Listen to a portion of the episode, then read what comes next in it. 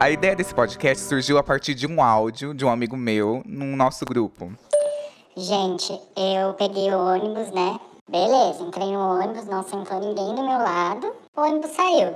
Daí tava entrando no corredor, um moço super sarado, assim, tipo, os braços mega fortes, um puta peitão, assim, de quem malha, sabe? Daí eu olhei, né? Sou tonta, dei uma olhadinha assim. Daí, gente, o homem sentou do meu lado. Só que pra mim, né, tinha cara de hétera. Daí, eu mal-humorado pra caralho, que eu tô numa ressaca maldita. Daí o homem sentou. Daí ele encostou a perna na minha. Daí, beleza. Falei, vou cochilar. Não vou brigar porque tava apertado. Passou um tempo, o homem começou a roçar a canela dele na minha canela. Daí eu falei assim. Daí passou um tempo, o ônibus fez uma curva, o homem relou a mão assim na minha perna. E tipo, meio que acariciou minha perna com, com dois dedos, assim, na minha coxa. Daí eu falei. De repente, gente, o homem deu uma puta passada de mão na minha coxa, assim, tipo, fez um. me acariciou. Daí eu olhei pra cara dele. Só que, né, de máscara você não vê a expressão direito, mas ele me parecia estar com uma cara bem de safadinho. Aí, beleza. Acho que ele ficou com medo da minha cara e tirou a mão. Passou um tempo, o homem botou a mão de novo na minha coxa. Daí eu olhei pra cara dele. Daí ele tava com uma cara de sem vergonha. Daí eu fiz uma cara de sem vergonha também. Daí nisso ele pegou na minha mão. Tipo, ficou de mão dada comigo. Não tava, eu não tava entendendo nada. O ônibus chegou na rodoviária. Daí eu fui descer, né? Ele ficou me esperando na porta do ônibus. Daí oi, tudo bem, tudo, ah, sai daqui, blá, blá, blá, blá, blá, blá, blá. Trocamos umas ideias. Ele, ai, pega o meu contato aí. Daí eu anotei o número dele aqui. Mas não sei se eu quero mandar mensagem. E esse áudio gerou uma puta treta no grupo, porque enquanto as gays estavam, ai, quero ver o perfil dele, mostra foto, etc., as meninas ficaram revoltadas porque falaram que isso era assédio. E aí eu fiquei com essa noia de tipo, como assim gay normaliza o assédio?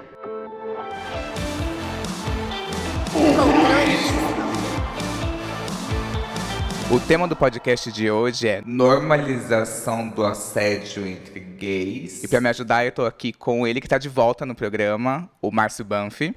Oi, gente. Tô de volta. Eu amo fazer. Queria fazer todos, mas o Y não me chama.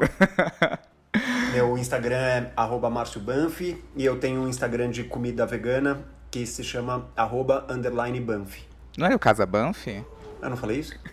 eu tenho um Instagram de receita é, vegana que se chama arroba casa underline Banff. Perfeito. Eu tô com uma pessoa que tá aqui estreando no programa. Eu tô aqui com o Márcio Rolim. Olá, galera do Y. É, sou Márcio Rolim, sou jornalista LGBT há 15 anos, editor de conteúdo do maior aplicativo LGBT do mundo, Hornet, e também sou editor de conteúdo chefe do do famigerado Põe na Roda, que todo bicho já deve conhecer. e também tenho um, um canalzinho humilde no YouTube e no Instagram, chama Bi Quarentona, onde eu discuto as questões de bichas que estão com mais de 40 anos e estão preocupadas com isso. E Quarentona, B-E-E 40 tona, 40 numeral. B-E-E 40 tona. Perfeito. Primeiro, eu queria saber o que, que vocês acham desse áudio. Ó, vamos, vamos primeiro deixar assim é, óbvio que o caso desse, desse colega, desse rapaz, não foi assédio, porque uma vez que ele é, autoriza, que ele permite, que ele está super envolvido com aquilo, que ele está curtindo muito e que ele está adorando contar a história, não tem absolutamente nada de assédio.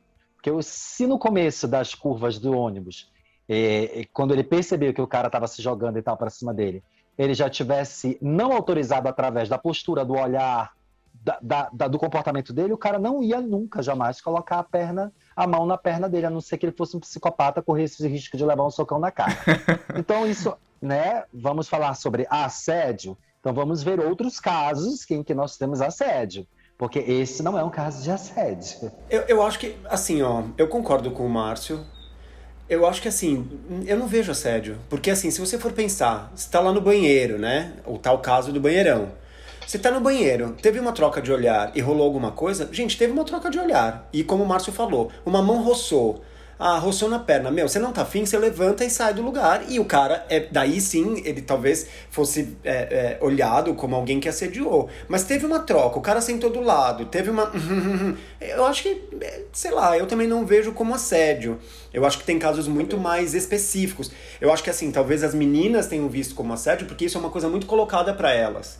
Uhum. É, né, assim, que no ônibus alguém que passa e roça nelas, mas talvez no caso das meninas heterossexuais, ou mesmo meninas gays, enfim, mulheres de uma forma geral, isso pega de uma forma diferente, porque provavelmente antes não vai ter tido tro essa troca de olhar, e eu acho que a mulher talvez também, não sei nem se eu estou sendo um pouco machista, mas talvez a mulher esteja um pouco menos suscetível a esse tipo de coisa, né? Eu acho que é uma coisa muito comum no mundo gay, então, eu não sei, eu não, eu não, pra mim não configura assédio, não. Olha, eu, o cara, assédio tem uma, um tem uma definição dicionarizada para o que é assédio, independentemente de ser é, com menino, com menina, não, não importa. Assédio é a, a, a, não, a, a tentativa, a investida sexual não autorizada em um indivíduo. Uhum. A partir do momento que você não autoriza a investida daquela pessoa e ela insiste naquela investida, seja ela verbalizada, seja ela física, Aí você tem assédio. Assédio, a gente está falando de assédio sexual, porque existe o assédio moral, que só ocorre em ambiente de trabalho, e ele só ocorre quando a gente tem hierarquias de superior para inferior e outras questões. Mas o assédio sexual, que pode ser no âmbito físico ou verbal, ele configura exatamente a transgressão da permissão. Então, independentemente da visão que a gente tem do patriarcado com as mulheres, né, que normaliza o assédio, que acha que mulher para ser pegada, tocada e abusada, ou se for do, de gays com outros gays, enfim. Assédio é assédio. Uhum. Né? É, isso configura assédio. É você avançar um, um, uma, uma premissa sexual sem autorização do seu interlocutor. Fim. Eu acho que também envolve uma coisa do tipo a, você, o fato de não estar esperando, né? Assim, então, talvez antes ainda da negação de um dos lados, existe o fato assim, uma surpresa, né? Assim, alguém que está lá é, super na boa, pensando, em, pensando no boleto que tem que pagar daqui a pouco, e de repente ele sente uma mão na coxa, eu acho que é uma coisa, e ele. Daí vai dele de ele aceitar essa mão na coxa ou não.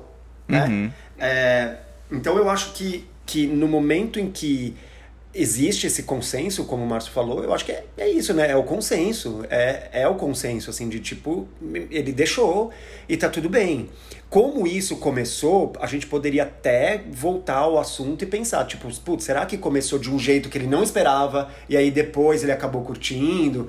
Mas mesmo assim, eu acho que sei lá, eu acho que não é, eu acho que o assédio é diferente mesmo. Eu acho que o assédio, ele tem uma coisa de invasão, né? O assédio normalmente ele invade. Ele vai invadir alguma parte tua que não tá aberta, né? E isso para mim é o assédio. Então, de, de de, por isso que eu disse da surpresa, de alguém que não tá esperando. Então, você tá com tudo fechado e de repente entra alguma coisa. Você não tá, você não tá aberto para aquilo, né? Então vem a coisa da, da, invasão mesmo, eu acho. Entendi. Então, nesse caso, por exemplo, como houve a troca de olhares, ele tentou passar a mão, tentou ver a reação e, meu amigo, foi permissivo, houve ali, então, uma coisa que caracterizou como uma paquera. Tipo, foi uma paquera e aí, ok, ele pegou no pau. Foi absolutamente consentido, né? É, é, não teve. Ah, com licença, será que eu posso pegar no seu pau nesse momento que a gente está aqui se olhando? Obviamente que essa, isso é uma, uma questão né, que, que beirou absurdo, é risível. É, ele esperava isso, no fundo. É, o assédio na comunidade LGBT e entre gays, ele acontece em muitos âmbitos, em muitas situações, porque a gente não normalizou o assédio. A gente está na luta tentando expressar os nossos corpos, o nosso sexo.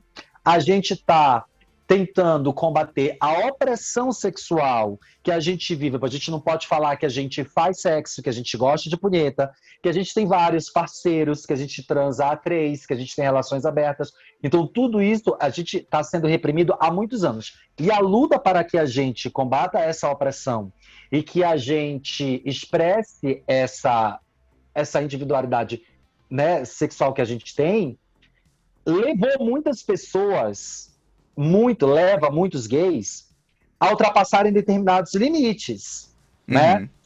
Muitas pessoas acham que, é, é, que é muito legal, que é muito, muito bacana, você tá no carnaval, subir em cima do ponto de ônibus e você mijar na cabeça de alguém. E que as pessoas que estão ali embaixo têm que encarar aquilo como um ato de protesto e tal. Mas muitas pessoas vão achar também que elas não são obrigadas a ver a piroca de ninguém mijando, porque ela está passando num bloco de carnaval, Uhum. né? Muitas pessoas, nós falando de gays, né, acham que o banheirão é, tem que ser uma conquista do gay, porque reprimir isso só vai fazer com que o gay blá blá blá e precisa chamar ele para o diálogo e tal. Muitos gays vão entrar no banheiro e querem apenas mijar e não quer ninguém olhando para a rola dele na hora que ele está mijando. E é um direito dele. Isso é uma coisa que a gente precisa dialogar, conversar, porque isso diz respeito ao espaço de cada um. E quando esse espaço ele é ultrapassado sem permissão, a gente pode sim configurar assédio, né? Uhum. Então a gente vai ter que voltar um passo atrás para dialogar o que é liberdade, o que é luta pela, pela conquista, pelo sexo, pela para você dar conta dessa dessa subjetividade e o que é assédio, né? Então, en- enfim, eu acho que é um diálogo que é um diálogo amplo e que precisa dar uma, dar uma voltadinha atrás aí. É, eu acho que também tem uma coisa que é, é super legal que você falou, que é assim, na verdade a gente luta, né, assim, o, o gay, principalmente a, a comunidade queer, né, no caso os queers tal, que, que, que, que tem uma coisa super forte da, da, da anarquia e de ter esse direito de fuder com todo mundo e tudo bem, né, porque é sim uma, uma característica da, da comunidade queer e tudo bem. É, então eu acho que assim, a gente, eu acho que às vezes, dependendo da forma que isso é visto, talvez seja uma forma até um pouco meio quadrada, assim, de, de tipo alguém ficar tão horrorizado. Porque assim, não é que o cara botou a mão no pau dele quando ele tava dormindo. Ele tava acordado, né? Assim, agora, puta, o cara tava dormindo, ele acordou com uma mão no pau. Ou então alguma coisa assim, eu acho que daí sim configuraria uma outra história. Eu acho que esse assédio, né? Assédio é isso. Pra mim, assim, é muito uma invasão de alguma coisa que você não abriu. Se você abriu, abriu. E outra, se ele se ele tentou fazer sem nada antes, né? Assim, tipo, se começou um roça-roça de perna, é como você falou, assim, eu acho que ele tava esperando. Sabe, assim, tipo, meu, Uhum. ele tava esperando, Claro. né? Sim, sim, concordo totalmente. é. Tem uma amiga minha nesse grupo, que inclusive ela já participou aqui do podcast, a Camila Silva. E ela pontuou algo que eu achei muito legal, que a mulher ela tem uma visão, uma vivência, tem toda uma construção social por trás dela que é completamente diferente da que o homem gay tem.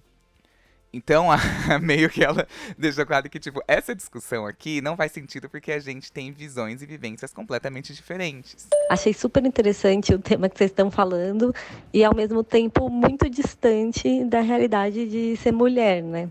Acho que é bom só posicionar isso, colocar esse ponto, porque do jeito que a nossa sociedade foi construída, patriarcal e muito heteronormativa, essas relações de abuso ou de assédio, elas têm muito a ver com o poder, mais do que com o sexo em si.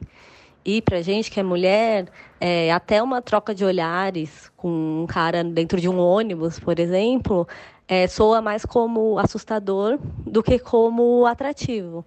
Até porque tem aí o grande número de registros de violência contra a mulher, né? Então, acho que a situação para a gente é um pouquinho diferente, infelizmente, muito mais feia.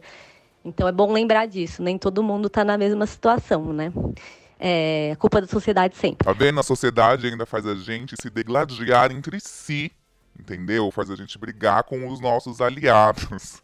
Vocês já passaram por alguma situação de assédio? Já passei por várias. É, já passei em bloco de carnaval, casado, e um cara che... num grupo de amigos, um cara se encontrou no direito, assim, de- pegar na bunda do, do, do- do meu ex-marido. E encheu a mão na bunda dele. E foi um problema muito grande, porque ele era um, um grande amigo de um grande amigo meu com quem eu trabalhava. E eu tive uma reação muito ruim na época. Eu dei um socão na cara do viado. e foi um socão que, que aí abriu um buraco no meio do bloco. E, e aí a gente se rolou pelo chão e foi uma cagada, porque as pessoas, né, afasta, afasta, tão, enfim. E aí eu até fraturei um dedinho. Gente, Mas eu acho, porque é, eu acredito no soco corretivo, eu sou essa pessoa louca. é, porque, veja bem, a pessoa não te autorizou a encher a mão na bunda dela. né? Aham. E meu, meu marido na época me olhou assim com uma cara de assustado. Era o primeiro bloquinho dele em, em São Paulo. E a minha reação foi essa. Eu falei, ó, não, eu vou bater num outro homem, que é homem. Nós somos homens cisgêneros, a gente vai resolver isso aqui no braço agora. Aham. E eu nem pensei duas vezes. Ah, e outras situações, eu, sou uma, né, eu tenho um blog, as pessoas acham que porque eu falo de sexo, eu tenho que fazer sexo com todas as pessoas. Né? Falar de sexo, dialogar sobre sexo, significa que eu quero transar com todo mundo. Eu acho que eu transo muito menos do que as pessoas criam expectativa de que eu transo, porque eu, eu só falo de sexo no meu, no meu blog. E, mas eu transo muito pouco, gente. Queria, queria dizer também, entendeu? Assim, queria deixar claro, tá, gente, que eu tô solteiro agora e eu transo pouco. Então eu abro meu inbox, tem um monte de bunda, tem um monte de piroca. Não que eu não goste de ver bunda e piroca, ai, é puritana. Não, gente, é adoro ver bunda e piroca, mas eu não pedi a bunda e piroca de vocês, né? Isso é uma coisa que eu tenho uma dúvida. Isso você considera assédio? Total, total. Também. Eu tô conversando com você, batendo um papo e dizendo assim, ah, bora, ah, bora se ver, ai, tu adoro, tu- nossa, você é muito gostoso, deixa eu te ver mais. Aí a pessoa vai e me manda um nude? Não tô. Eu só abri meu inbox, a pessoa me mandou o cu dela aberto. Gente, é, É, é- é por isso que eu, é por isso que eu falei. Eu acho que, por exemplo, uma coisa como essa, pra mim, configura muito mais assédio e eu acho muito mais grave no fim. Porque é isso, você não tá afim disso, né? Assim, às vezes você, é uma coisa muito louca, assim, isso. Eu tenho, eu sou- me considero um, né, um cara mais velho e tal, e eu nunca fui de fazer muito sucesso, não. E aí, é, de repente, agora deu pra toda essa molecada gostar dos caras mais velhos, né? E se eles sabem que você é casado, eles gostam mais ainda. E aí, assim, de repente, no meu Instagram é a mesma coisa. Assim, eu abro uma DM e tem lá uma foto de um nude. E, meu, eu não quero ver. Eu não pedi pra ver. E eu, outro dia eu falei isso pro cara. Eu falei assim, meu, desculpa, por que, que você me mandou isso? Isso é assédio. Ah, imagina, que assédio. Eu senti que você queria. Eu falei, "Cê- mas você sentiu da onde? Porque a gente nem conversou, a gente não trocou nenhuma palavra, não sei nem quem você é. É, aquilo, né, assim, isso é muito estranho, assim. Eu, eu, eu, eu já, eu já, eu já, assim, eu já, já sofri assédio físico. É, para mim foi uma, uma sensação horrorosa, né? Eu, eu sofri dois, assim, bem fortes, mais alguns outros que não foram tão fortes, mas que nas entrelinhas a gente percebe, eu percebi, né? É, e a, e a, a sensação que você tem, pra mim, é totalmente essa, uma sensação de invasão. É, uma delas eu não conseguia ir embora, porque eu tava no andar de cima, o negócio era no, eu tinha que ir embora pro andar de baixo, e eu fiquei no meio numas de tentar passar e eu não conseguia, e aquela situação estranha até o momento que foi mesmo, né? Assim, que, que, que assediou verdadeiramente. É, é muito esquisito, é muito esquisito. Por isso que eu falo, acho que assim, quando tem é, esse consenso, é, por isso mesmo que a internet às vezes rola, rola um, assédio, um assédio muito mais forte, eu acho, do que quando você tá presencial. Uhum. é. É, eu teve uma vez que eu também sofri. eu Acho que, acho que eu sofri dois grandes assédios, assim, que- que eu consigo me lembrar, assim, muito bem. O primeiro foi no carnaval. Eu tava passando o carnaval no Rio. E eu tava eh, num hostel ali, bem com a Farm com a, com a Ipanema. Então ali é aquele, aquela esquina mais gay do Brasil. E aí é, a- não tinha bloco nenhum ali, e as gays estavam todas lá. Se, se juntavam, ficava lá uma micareta, parecia. Mesmo sem música, sem nada. E aí, eu tava passando pra ir pro meu hostel de boa, quando uma, uma mão entrou dentro do meu short e dentro da minha sunga, assim. Aí eu tirei uma mão, aí veio outra mão. Aí eu tirei, veio, tipo, quando eu olhei, vieram, tipo assim, umas 10 apalpadas diferentes, assim, todas dentro da minha cueca. E eu comecei a gritar, e a empurrar as pessoas e chorar, e falar, tipo, que Porra, é essa que tá acontecendo aqui. e pula pirata e não sei o que. E eu assim, que porra é essa? Eu tava com um amigo meu que ele é gringo, que ele é britânico. E aí ele, che... e ele, começou, ele começou a bater nas pessoas. Ele falou, tipo, que porra é essa? Aí ele primeiro ele perguntou assim, eh, eu tava no momento de desespero, ele falou assim, isso é normal no Brasil? Eu, não, não é normal, isso não, não é legal. Tipo, Não, é um episódio. Não. Eu já teria feito a Chun-Li. E- e- e- dá- sabe quando a Chun-Li faz os, Aquele helicópterozinho, assim, né? aquele helicóptero que sai chutando a cara de todo mundo? Porque, assim, eu sou uma pessoa. bloco de carnaval, eu já sentei a mão na cara de várias pessoas, assim. Então, eu tenho um histórico de sair dando tapa. Porque é, eu, eu tenho, eu conheço muito bem o meu limite. Uhum. E eu, eu, tenho, eu, eu tenho um trabalho público num, num grande portal, mas no, no app, no negócio. Então, assim, eu, tenho, eu falo sobre isso o tempo inteiro, da- sobre o limite do corpo. Então, é, eu sei muito bem do, o que eu faço, o que eu posso. A pessoa vai e ultrapassa esse limite comigo, ela quer levar um tapa na cara dela. Porque é a minha única reação. É a, é a minha única reação, sabe? Uhum. Eu nunca vou dizer, ah, vem cá, deixa eu te falar, isso que você fez foi assédio e eu posso prestar uma queixa contra você e tal. Dizer, não, bicha, vem aqui, deixa eu te dizer uma coisa. Pá, no meio da sua cara, aprenda que você não deve pegar onde você não pode pegar, querida. Uhum. Deixa eu pular o meu bloquinho em paz. Eu acho que, eu acho, eu, eu penso muito, né? Eu reflito muito sobre a questão do carnaval, que as pessoas se permitem mais e que elas acham que elas estão autorizadas a fazer todo tipo de coisa porque é carnaval e expressar todas as suas subjetividades porque elas estão dentro de um bloco. E é aí que a gente volta a conversar naquele passo atrás, né? Uhum. Até onde a sua subjetividade ela é premissa para você invadir o corpo do outro, né? É, isso precisa ser pensado independentemente da quantidade de corote que você bebe, amor. né? Você não pode beber seu corote azul, ficar louco e sair botando a mão na cueca das pessoas. É, se a gente for pensar, por exemplo, no contexto da, da internet. No Instagram, chegar uma DM, uma bunda, um pau, é estranho mesmo. Dentro de um aplicativo, do ambiente do Grindr, por exemplo, desses aplicativos de pegação, já é mais comum ou vocês também acham que é assédio? Eu acho que, apesar de ser mais comum, ainda assim não é uma coisa permissiva. Você vai mandar se a outra pessoa quiser, quer, quiser que você mande. Né? Eu, eu acho sempre que tem que ser uma coisa assim, meu, é de comum acordo. Se uma pessoa manda, a outra manda. É isso? Você quer ver? É isso que você. Né? Assim, de alguma forma, eu acho que existem algumas simbologias do próprio papo, do próprio. Né? Assim, tem tem, todos um, tem todo um, um, um, signo, né? toda uma troca de, de historinhas que você vai perceber que o caminho vai para esse lugar. Isso é o que eu acho, né? É, porque assim, do nada, eu acho que é isso, assim, do nada você receber não é uma coisa agradável, porque às vezes você não quer.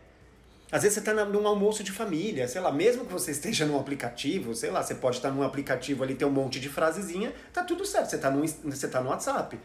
Agora, de repente você tá lá no almoço de família, você abre e tem uma foto assim que você não espera ver, não sei, eu... Não é caretice da minha parte não, mas é que eu acho que é um pouco invasivo. Eu não acho nem que é o susto, eu acho que é invasão. É, se você não quer, você não quer. Então você deixa claro que você... Ou então você deixa claro que você quer, né? Então é muito disso, é meio do que você permite ou não permite. Entendi. Agora, eu acho que provavelmente em aplicativo deve ser mais simples, né? Deve ser mais comum isso, muito mais comum do que no Instagram, que eu acho foda. É, eu acho que o aplicativo ele é um ambiente para que você permita esse tipo de assédio, porque permitir assédio é uma coisa muito trash, né? Mas eu acho que quando é o ambiente é criado para que você faça esse tipo de coisa, é, tá tudo bem. Eu acho que você pode considerar que você pode bloquear aquela pessoa. Olha, eu vou, honestamente, eu já mandei nude sem a pessoa me pedir e não colou. Foi a pior experiência da minha vida. Uhum. É, nunca mais eu fiz isso na vida. Eu mandei uma única vez sem a pessoa me pedir. Mandei, pá, vou mandar essa piroca. E aí foi péssimo. E aí eu aprendi uma lição. Uhum. Eu aprendi uma bela de uma lição, que precisa ter um contexto, precisa ter uma autorização e tal, para você mandar essa piroca. E tem os álbuns, né? Você pode destravar seu álbum meio como quem não quer nada. Se a pessoa corresponder, ótimo. Se ela não corresponder, ela sai dali, ela usa o direito de silêncio e você vai fechar seu álbum e acabou. Só acho que a gente tem que parar com essa história de ah, eu fui encontro no Grindr, aí você marginaliza o Grindr, marginaliza o app, marginaliza o Tinder. É, a culpa não é do aplicativo, gente. A uhum. culpa é das pessoas, que elas são loucas. Os, os assediadores, elas existem muito antes de existir a internet, tá? E desde mil... 1200 antes de Cristo, tá? Antes de Platão. O Assé, ah, porque eu conheci o cara no Grindr, era assim, quando eu vou para esse encontro de aplicativo, eu tenho um trauma com o encontro de aplicativo porque o cara abusou de mim. Amor, o cara abusou de você porque ele é um abusador.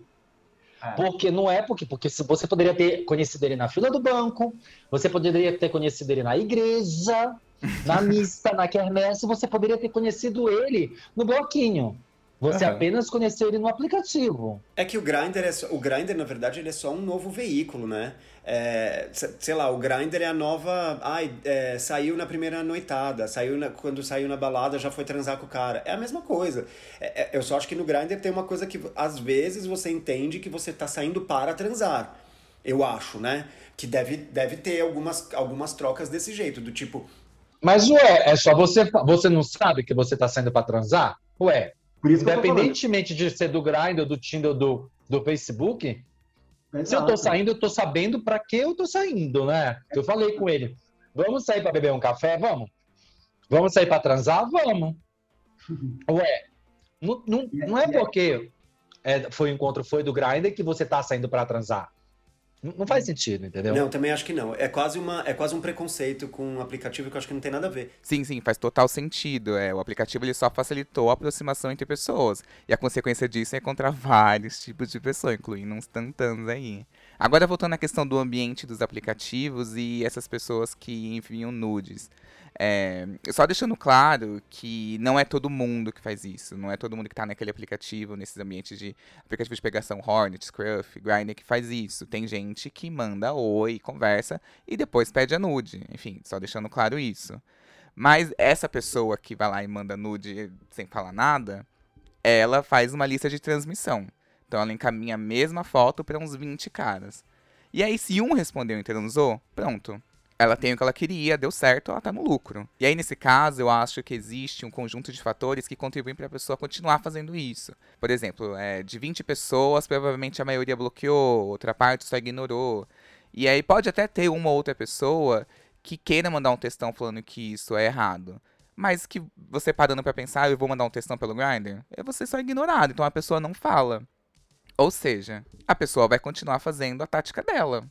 E daí que surge a normalização do, da parte dela e da nossa parte, que também ignora. E isso acaba virando uma paisagem. É, é, extremamente comum acontecer. E aí vira, tipo, uma parte do, do jogo, algo que a gente está sujeito naquele ambiente. Tipo quando o cara de aplicativo vai lá e insiste muito.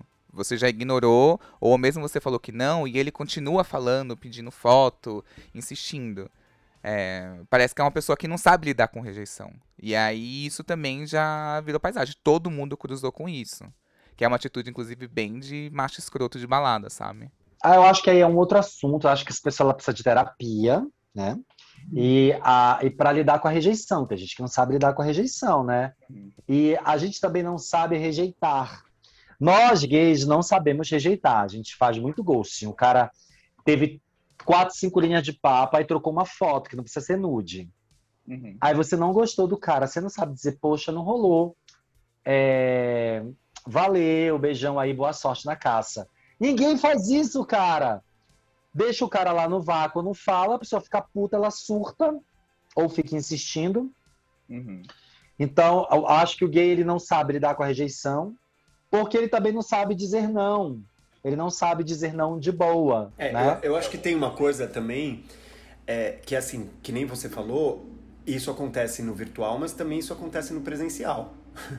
Porque às vezes a pessoa é muito insistente mesmo, e aí, e aí também concordo que configura um assédio, porque eu me lembro muito antes dessa história de ter aplicativo e etc. Eu tava uma vez numa boate com uma amiga, a gente tava completamente bêbado e a gente tava dançando muito. E veio um cara que do nada tentou me beijar, mas do nada, do nada mesmo, assim. Eu nem tinha trocado olhar com ele, não sabia nem quem era. Tanto é que eu, eu meio assustei, fiz meio assim, na hora que eu vi, era, né, era isso. Daí ele veio, tentou, e tentou muitas vezes, e tentou. Deu, deu uma hora eu cheguei e dei uma empurrada. Falei, ó, oh, desculpa, não, não, você não percebeu que não vai rolar? Tô aqui, tô aqui me divertindo com a minha amiga. E ele me ofereceu dinheiro. Gente. Ele me ofereceu Caraca. dinheiro. Ele falou assim, ó, oh, tô com 100 dólares aqui. Ai, gente, eu aceitava. Você é louca, mentira. Olha, 100 dólares, gente. 100, hoje, pensaria, hoje, era... hoje em dia 100 dólares é, é, exato. Hoje em dia 100 dólares é 550 reais, né? Tá, tá ótimo. É. Hoje eu também repensaria. na, época, não, na época foi bem horrível, assim. Primeiro porque o cara, obviamente, não tinha nada a ver, assim, era um cara que eu jamais ficaria. E, uhum. Mas eu achei estranho a história, sabe? Assim, eu achei, eu, pra mim isso é super assédio, assim, né? O cara tentou me assediar de várias maneiras, não rolou, de repente ele me ofereceu dinheiro. Era quase como se, né, assim, ah, ó, eu, eu posso te assediar, portanto, então, né, assim, já que você é tão dificinho, peraí, né? Daí, assim, é meio bizarro. Mas é claro que hoje em dia eu repensei. ah, eu sou dificinho. Ai, você pode me assediar. Vamos melhorar esse negócio? Vamos botar um negócio de uns 180? É, pois é. 200, vai. Se a gente chegar em 200, beleza, vai. Então... Exato. A gente, aí você me assedia um pouquinho, a gente faz um negócio de uma pegaçãozinha e acabou. Eu abri uma caixinha de perguntas no Instagram do Controle Y, perguntando se a pessoa já tinha passado por alguma situação de assédio. E eu recebi muitas histórias parecidas. Inclusive, eu vou contar uma que aconteceu comigo e que aconteceu com várias pessoas em diversos contextos diferentes. Primeiro rolê gay, gay mesmo, que eu fui, foi no show da Madonna, Chicken Sweetie Tour, aquela acho que foi de 2008 ou 2009. Então, é, eu cheguei lá, tava no show esperando a Madonna entrar, inclusive ela atrasou horrores. E aí tava tudo muito cheio. As pessoas estavam muito maior concentração de bicha por metro quadrado da história, assim, lá no, no estádio no Morumbi. E aí, é, tinha uma pessoa que começou a roçar em mim. E aí eu falei assim, ah, enfim, tá apertado. E não liguei muito, continuei conversando com a minha amiga. Até que eu me toquei que o cara tava apalpando, acariciando e apertando a minha bunda. Eu só me toquei de fato quando ele apertou minha bunda. Eu falei, putz. Aí é 2008, 2009, enfim, não fiz a associação, ah, isso é assédio, isso é errado. Eu só pensei, putz, que situação desconfortável para mim. E virei, sabe? Acho absurdo você chegar e enfiar a mão no pau de alguém se alguém não te permitiu. Você chegar e enfiar a mão na, na bunda de alguém alguém não permitiu. Eu, eu, eu revido com a mão na cara. Olha o meu consentimento aqui, ó, mão na cara. Queria ter tido uma, uma reação mais Márcio, assim, sabe? Mas eu não tive. Hoje eu olho e gritaria: Inconstitucional! Você vai. Vamos agora, eu vou te levar pra segurança, você vai preso, seu vagabundo! Dá uns tapas, mas. Enfim. E eu recebi diversos relatos de pessoas que estavam em algum lugar e de repente passaram a mão na bunda deles do nada. Tá, tá, é, gente, se, porque olha, as pessoas vão acabar achando que eu não gosto, tá, gente? Não é isso, tá, gente? Eu quero dizer que eu adoro que pegue no meu pau e adoro que pegue na minha bunda também, tá? Quero deixar bem claro que a, quando eu vou pra guerra, eu vou pra guerra. Tem dia que uhum. eu saio pro bloco, eu quero pular, tem dia que eu saio pro bloco, porque eu quero que todo mundo esfregue a piroca na minha bunda do bloco. Uhum. Mas tá escrito na minha testa, piscando de LED. Tá? Esfregue a piroca na minha bunda. Hoje estou afim. Né? Uhum. Você sabe, você consegue dialogar com as pessoas que querem isso e com as pessoas que não querem. É tão óbvio, é tão claro você ler essa expressão, sabe? É, se eu vou para uma festa, que é uma festa ali na, sei lá, no, ali no, no tal lugar, e é uma festa da Madonna, as pessoas estão ali para dançar, tá de boa. Agora, se eu vou para pop porn, que é uma festa para transar, e não vou hum. querer que as pessoas passem a mão na minha bunda, sabe? Se eu vou para pra, pra, pra festa Kevin, não vou querer que as pessoas passem a mão na minha bunda, eu não vou pra festa Kevin, eu não vou pra pop porn, né? Quando eu vou na pop porn, eu quero que as pessoas passem a mão na minha rola e tá tudo bem. Então eu acho que esses códigos eles existem, são códigos que você utiliza para expressar aquilo que pode e o que não pode. Tá? Uhum. Você não pode estar andando num bloquinho atrás do elétrico, cantando a Daniela Mercury e a pessoa vir encher a mão na, na, na sua bunda, no seu pau. Uhum. Aí eu acho que é isso. Existem os códigos e os códigos, especialmente na comunidade gay, o código ele existe há, há séculos justamente para identificar as nossas expressões. Uhum. É o uhum. lenço no bolso, é o arnê, é, é o. Enfim, é, é, é, a berinjela, é o agora no mundo virtual, né? É o pêssego, é o raiozinho, é, enfim, sabe? É o não sou ver, o cara já sabe que é passivo, sou para comer. Sabe? Existem vários códigos, meu amor, códigos de expressões, de, de olhares, de, de tudo na comunidade. Tem o pajubá, que é a linguagem e tal. Então não tem por que você fazer uma coisa que porque a gente sabe ler os códigos, a gente sabe interpretar os códigos, né? Uhum. Eu acho que tem, eu acho que tem um, fa um fator facilitador de quando você está numa balada, de qualquer forma. Ou que seja na pop porn, ou que seja numa festinha da Madonna, ou num, né, assim, na festinha da Madonna na boate gay, né? O que eu quero dizer assim, quando você está numa boate, existe assim um, um é, existe o código, obviamente, mas já existe uma certa facilidade, porque ali as pessoas estão para dançar, mas elas também estão ali para paquerar. Eu acho que quando você está fora desse sistema, é, aí sim eu acho que é, talvez ali é o lugar que a gente tem que prestar mais atenção se configura ou não assédio.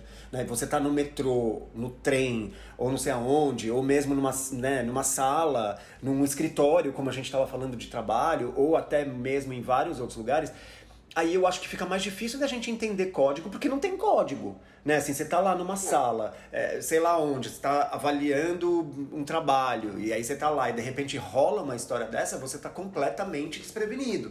É, então eu acho que assim, sei lá, o código, o código de uma boate talvez seja um pouquinho mais fácil da gente identificar do que os outros códigos. Né? Os outros códigos sim, são mais sim. complicados, assim, eu acho. E, e até o que o Márcio falou, que às vezes a pessoa entra nesse ambiente e não sabe dos códigos. Pode acontecer isso Exato. também. é. E aí, é, por exemplo, eu fui numa balada no ABC que chamava Tá Querida. E era muito podre, gente. Nossa, muito podre. Tipo assim, e é muito homem hétero enrustido do ABC. E aí eu tava lá dançando e tal, não sei o quê. Eu tava com um boy até. O cara foi pegar uma bebida. Chegaram, che- vieram tipo uns caras muito grandes, assim. Aí veio um deles e ele era muito grande. E aí ele segurou meus dois pulsos com uma mão só. E começou a falar, falar, falar no ouvido, falar no ouvido. Aí eu falei assim, nossa, não, não, não, saí.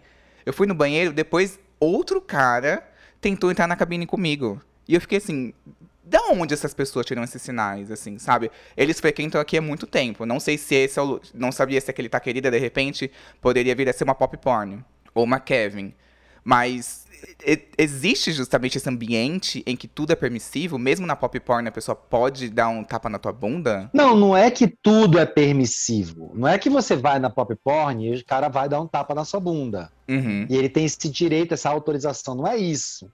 É que você vai na pop porn porque é uma festa de sexo, tá? Então é uma festa que as pessoas estão loucas transando em todos os ambientes, e isso é permitido e tal. Então, obviamente que o assédio, ele pede um pouco essa cara de assédio. Se você estiver passando por um corredor que tem 25 boys, todos pelados, assim, só com, entendeu? E alguém esbarra na sua piroca, passa na sua bunda, dá um oi, dá um negócio.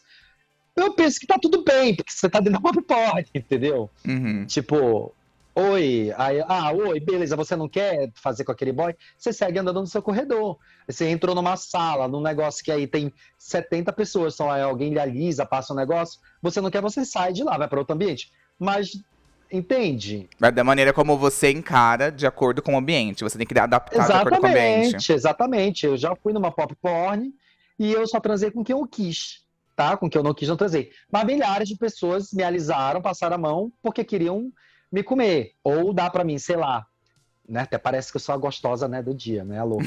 mas, mas os que eu não quis, eu disse, não quero, não vai. Ah, não, beleza, vou passando, vou andando. É uma coisa que não vai acontecer numa festinha, é uma coisa que não vai acontecer no jantar de família, entendeu? É isso. É, e mesmo num lugar como esse, que é um lugar um pouco mais. é, é, que, que poderia acontecer, às vezes também tem uma coisa do tipo, putz, é, é, às vezes você não quer aquela pessoa lá. Você passa por um lugar, tem alguém que já né, que, que vai em cima de você, e você não quer aquele, você, talvez você vai querer um outro. Então tem, sempre vai ter a coisa da permissão. Né? É, como o Márcio falou, ele saiu com quem ele quis, ele transou com quem ele quis, e não com todo mundo que tentou alisar ele.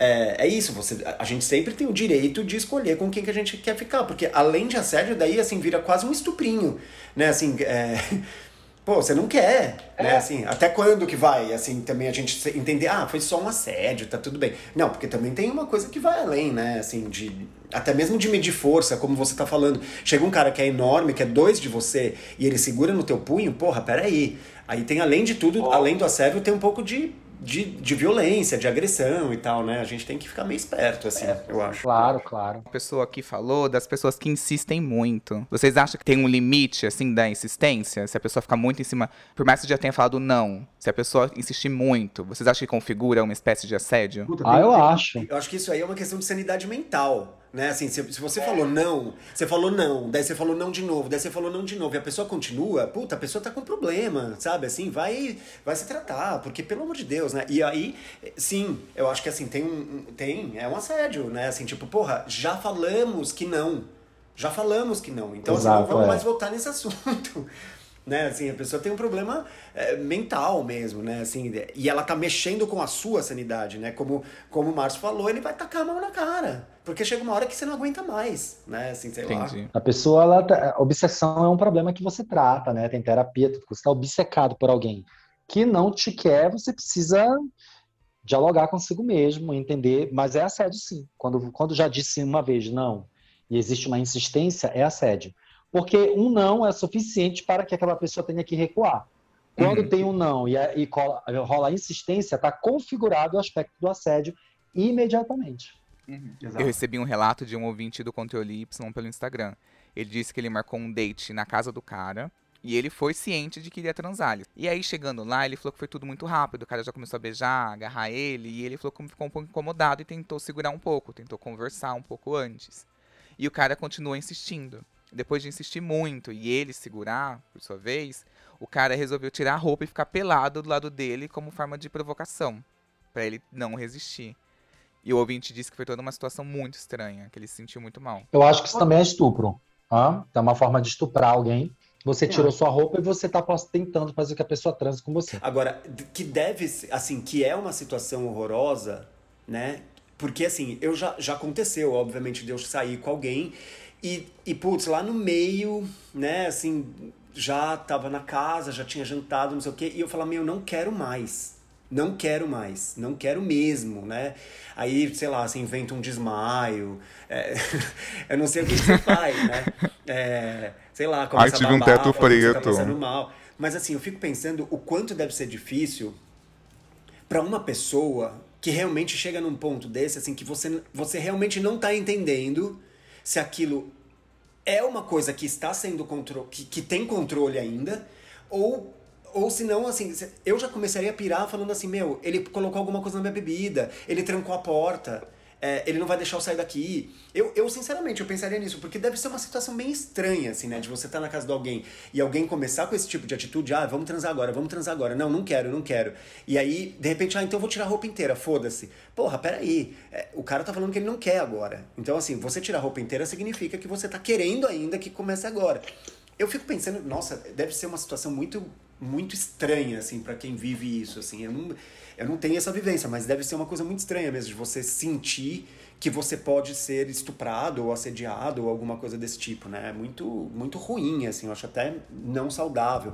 Independente se é grinder, não tô falando sobre isso, uhum. mas eu tô falando sobre Do ambiente, você chegar né? à casa de alguém ou você chegar no encontro com alguém e forçar uma situação que você não quer, que, que não seja pelo menos naquele momento. Mesmo que, né, que seja pelo É isso, você não quer agora. E isso volta na nossa discussão lá no início, né? Configura você o quê? Você invadir uma coisa que, você, que o outro não está preparado. Ele não quer agora. Se daqui, se daqui 20 minutos ele quiser, pronto. Ele vai. Ele, né, daqui 15 minutos vai rolar. Mas agora ele não quer. Daí o cara pega e tira a roupa inteira. É a mesma coisa, sei lá, você tá no Uber né? E de repente, na hora que você olha pro, pro cara da frente, né? Pro, pro, pro motorista, ele tirou o pau pra fora, é a mesma coisa para mim, assim, tipo, meu, é, é, não é agora, né? Assim, não é, não é aqui, não é com você, sei lá, para mim é a mesma coisa, tudo igual.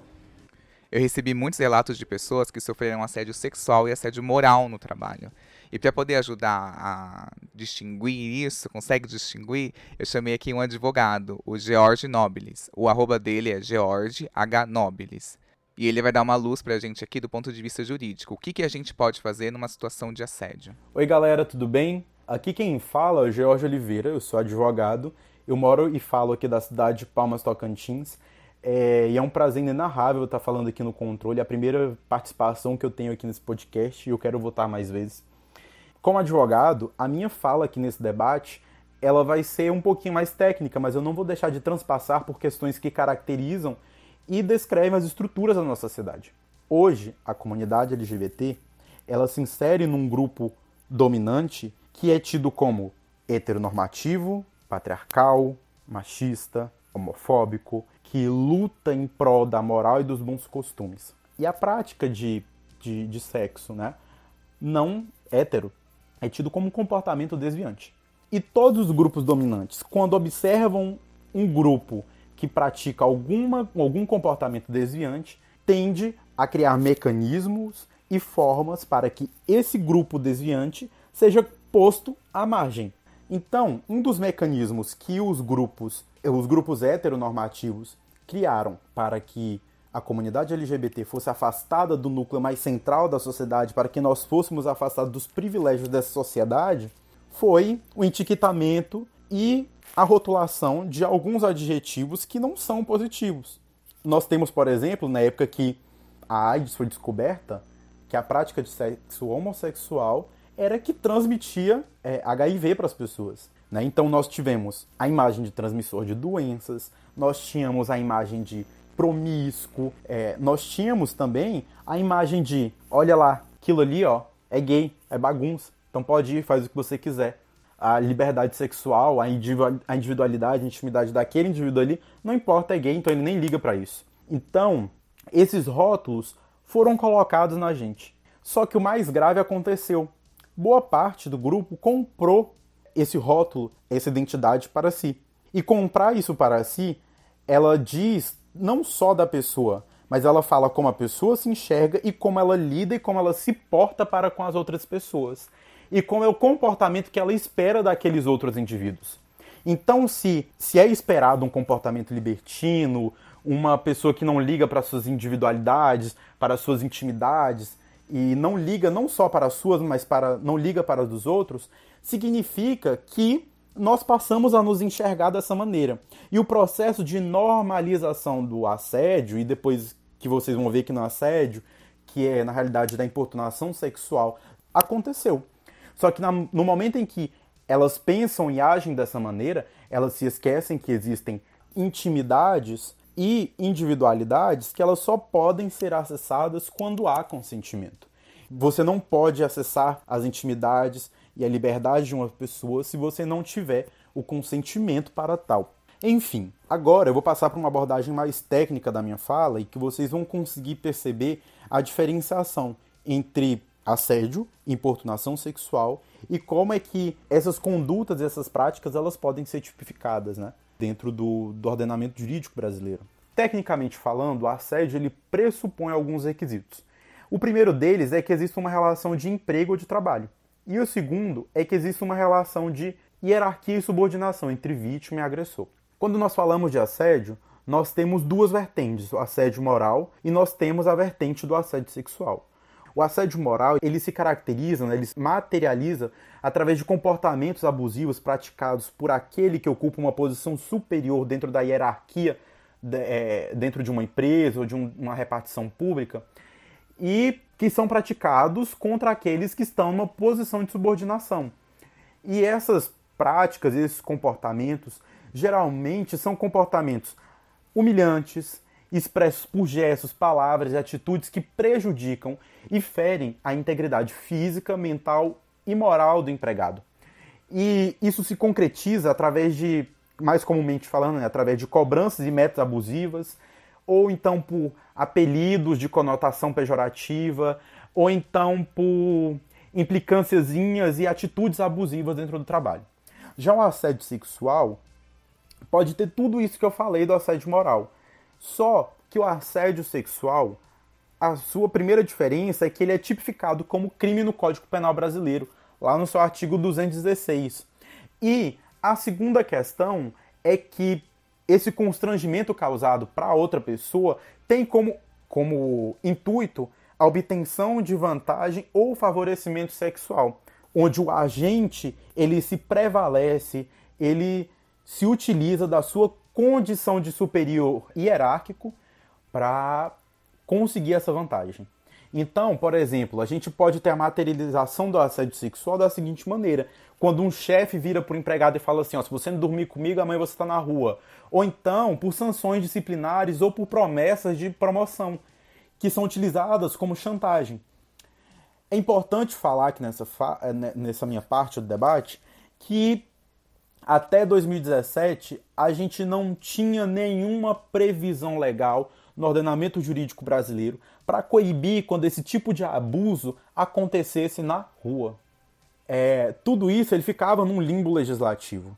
Nós tínhamos o artigo 61 da Lei de Contravenções Penais, que tinha um, uma espécie de, de, de, de contravenção que falava que era seria a prática de importunação ofensiva ao pudor consistia em importunar alguém de modo ofensivo ao pudor em espaço público.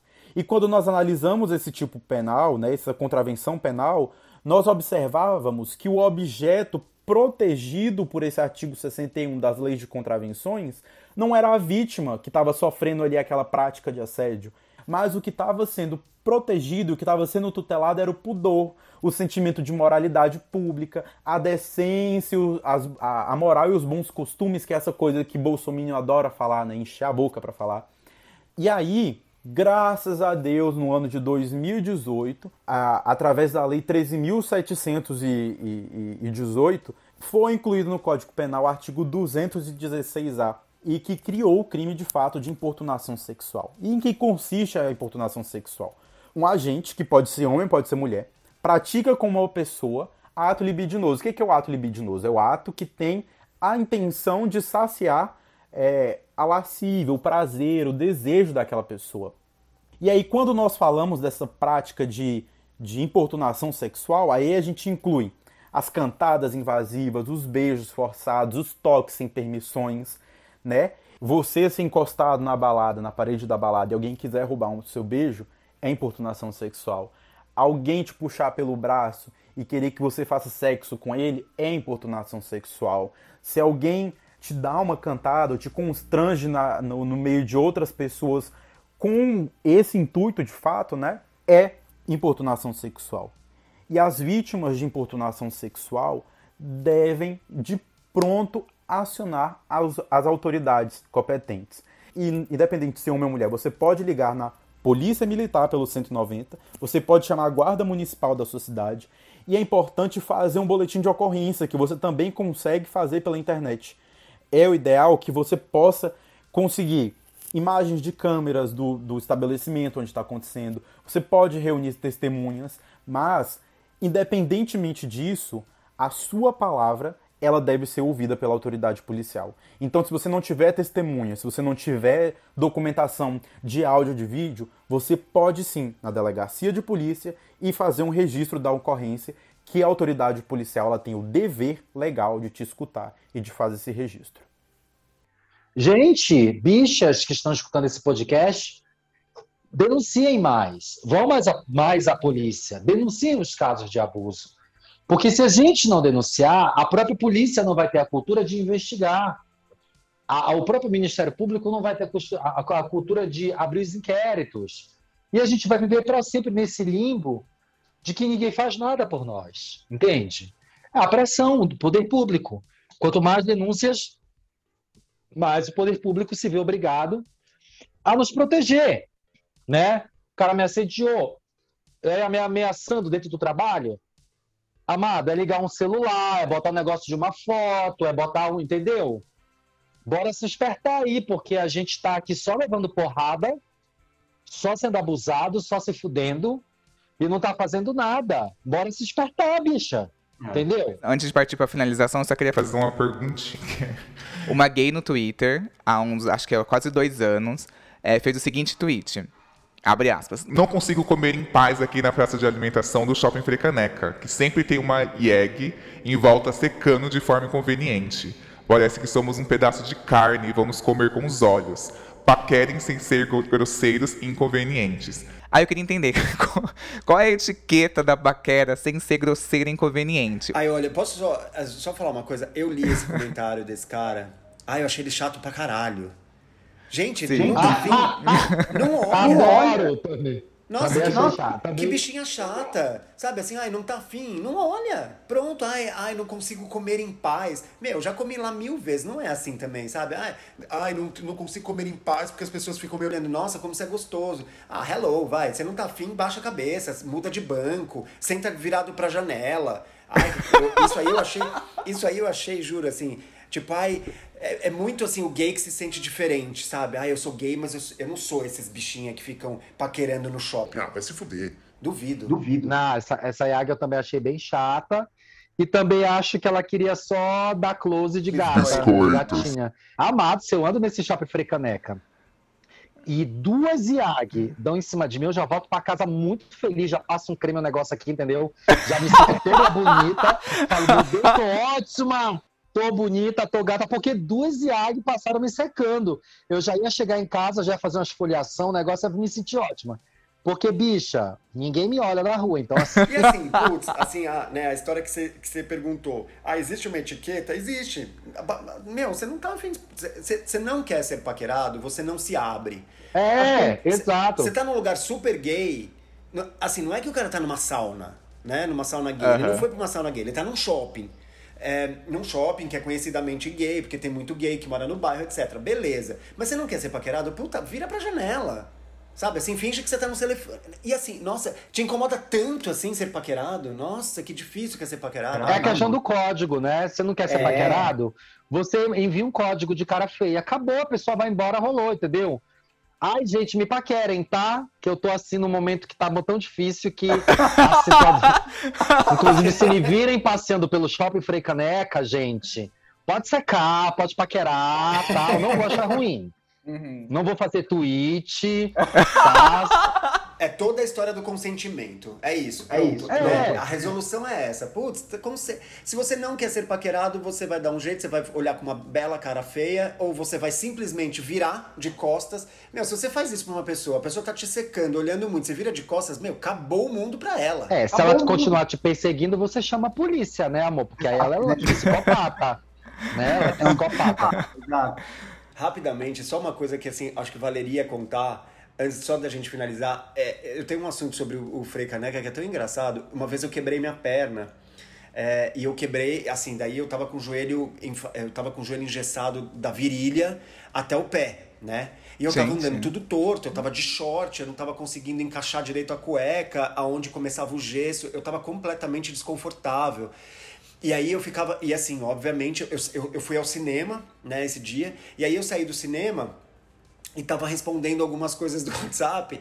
E aí eu, eu tava. Eu, gente, eu tava cutucando muito, né? Eu tava mexendo muito no pau, assim, mas porque eu tava tentando ajustar ali, configurar a minha cueca dentro daquele espaço, né? Meu, de repente veio um cara de longe, né? Que aí, aí agora eu lembrei por causa dessa Yagi que falou da, da história da, né, da, que ela tava paquerando. É, que as pessoas estavam paquerando ela, dessa vez aconteceu real, né? Porque o cara achou que eu tava mexendo pra ele. Então ele veio diretamente na minha, na, na minha frente, e eu achei super estranho, era um cara um pouco mais velho. Aí ele olhou pra minha cara e falou assim: Você deveria cuidar desse problema, você tá com uma doença venérea.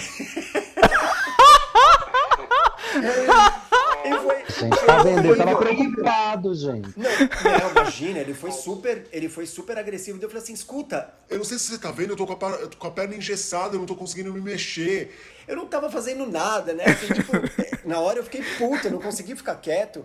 Mas aí, depois que ele saiu de perto de mim, eu comecei a cagar de rir, né? Eu falei assim, meu, é, é, tudo bem, né? Mas, assim, só aconteceu porque eu estava no Frei Caneca. Porque se eu tivesse se eu tivesse no Center Norte, sei lá, isso não ia ter acontecido. No Tietê Plaza não acontece esse tipo de coisa, entendeu? Não, não, não acontece. Sei, não acontece. É, não. Coisas que só acontecem no Frei Caneca.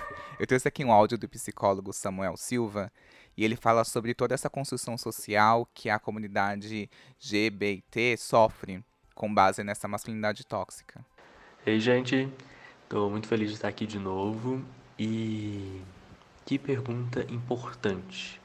Mais do que interessante, que pergunta importante. Bom, sem dúvida eu fico com a primeira alternativa. Esse estigma né, que recai sobre a comunidade gay de ser uma comunidade sexualizada ou promíscua, inclusive vem muito em função dessa construção do que é ser homem na nossa cultura que é uma construção atrelada, relacionada, inclusive, ao assédio. Então aqui a gente precisa, inclusive, ampliar um pouco esse debate e falar sobre masculinidades tóxicas. Ser homem na nossa cultura implica ser dominador, agressivo e ativo sexualmente. Ativo nos dois sentidos da palavra, tá? Só para dizer aqui alguns desses elementos. Nesse sentido, então, no nosso processo de construção subjetiva, né, nós, homens, sejam eles gays ou bissexuais, não escapamos de buscar identificação, modelo, aprovação nessa masculinidade hegemônica, que é, por essência, infelizmente, tóxica. Assediar, então, passa a ser não uma atitude isolada relacionada a tesão ou né, a um certo instinto irrefreável que o homem parece ter, é, mas sim uma forma de exercitar e provar a masculinidade. Então vamos pensar um pouco. Especialmente entre nós, homens gays e bissexuais, por sermos já colocados à margem do que é considerado homem, muitas vezes então a gente busca legitimar essa nossa masculinidade dissidente, performando outros elementos possíveis dentro desse, desse referencial que a gente tem, que é a masculinidade hegemônica ou a masculinidade tóxica. E aí então a gente entra naqueles mecanismos do tipo: sou gay, mas não sou afeminado. Sou viado, mas sou ativo e pegador. A gente passa a entrar nesse mecanismo quase como forma de compensação, ou melhor, como uma forma de compensação mesmo.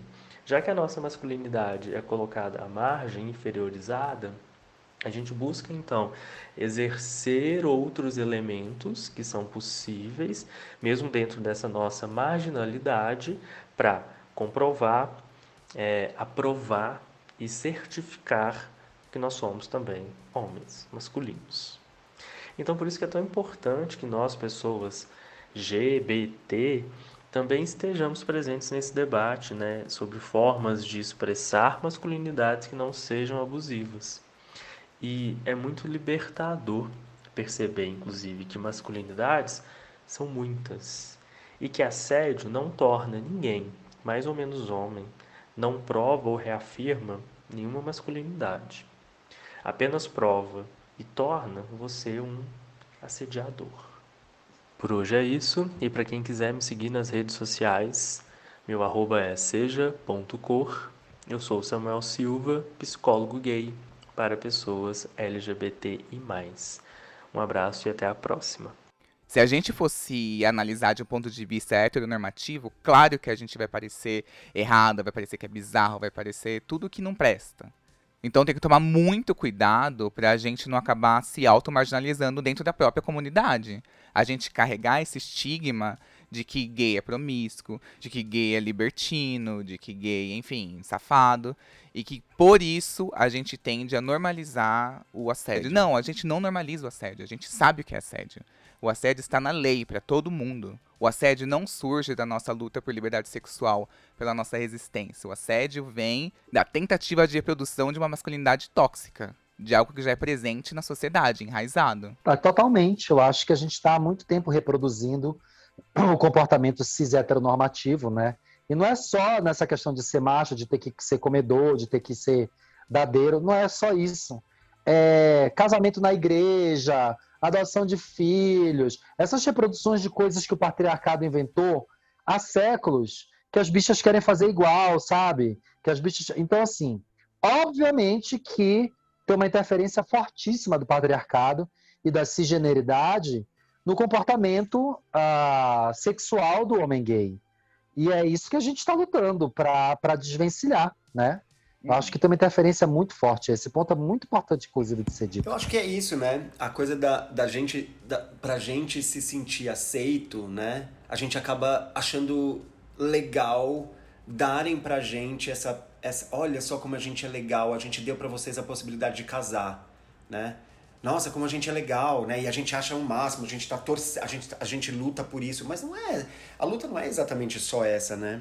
É uma luta muito maior é. que essa. É uma luta, não, não, né, assim, tipo, sei lá, eu não quero uma coisa, eu não quero só uma coisa que foi, que foi imposta pra gente por uma, por uma, uma sociedade hipócrita, cretina, que acha que casar é tudo.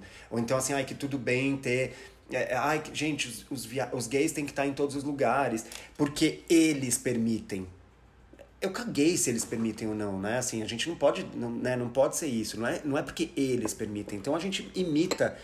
Eu acho que isso, é, eu, eu concordo, assim, acho que esse é um dos grandes problemas e é uma das coisas que eu tô mais estudando agora, assim, sabe? De pensar assim, a, a gente aceita e acha muito legal quando eles permitem alguma coisa que a gente faça. A gente não precisa da permissão deles, né? Então. É. E eu acho que a gente também não precisa imitar eles, de forma alguma. Sei lá. Sei lá. Exato. É isso. Nem imitar e nem se justificar. Nesse Réveillon, é, tiveram vários vídeos de exposed de gays lá na Praia de Ipanema. E um deles era um, uma rodinha de gays todas se masturbando no meio da praia, no meio de todo mundo. E aí uma IEG no Twitter falou assim, ah, eu peço desculpa em nome da comunidade LGBT. Não, gente, pelo amor de Deus, você não... É um recorte extremamente específico de um grupo de pessoas que fez algo grotesco não reduza a nossa comunidade a certas atitudes. Se for assim, quem vai assumir a culpa do chá revelação? Eu quero esse nome na minha mesa agora. Agora.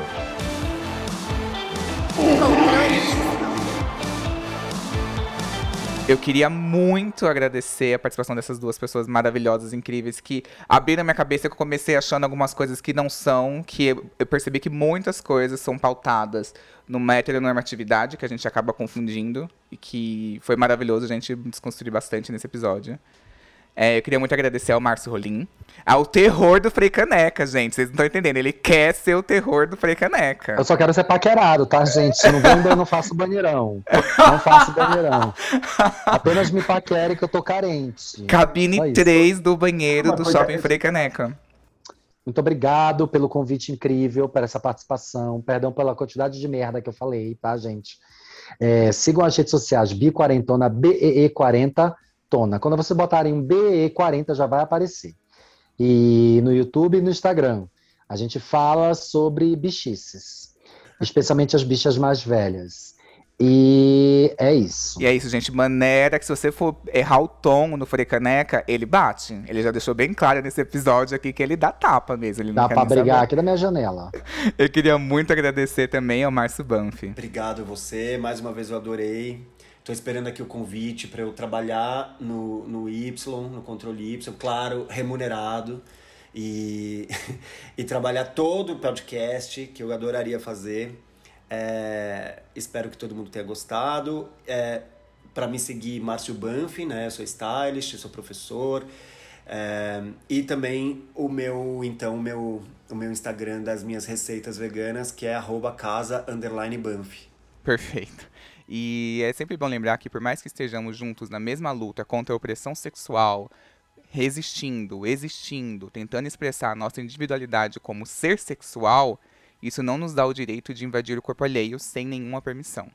Então pensa duas vezes antes de mostrar nude de alguém para seus amigos, mandar foto do seu pau para alguém do nada, ou puxar um assunto totalmente sexual com alguém que você nunca conversou antes, compartilhar nudes de famosos, comentários com elogios inconvenientes na foto da pessoa de sunga, tipo mamaria, daria, comeria, afins. Isso é chato pra caralho. E isso é mais pura reprodução do machismo e da masculinidade tóxica. Você é melhor do que isso, viado.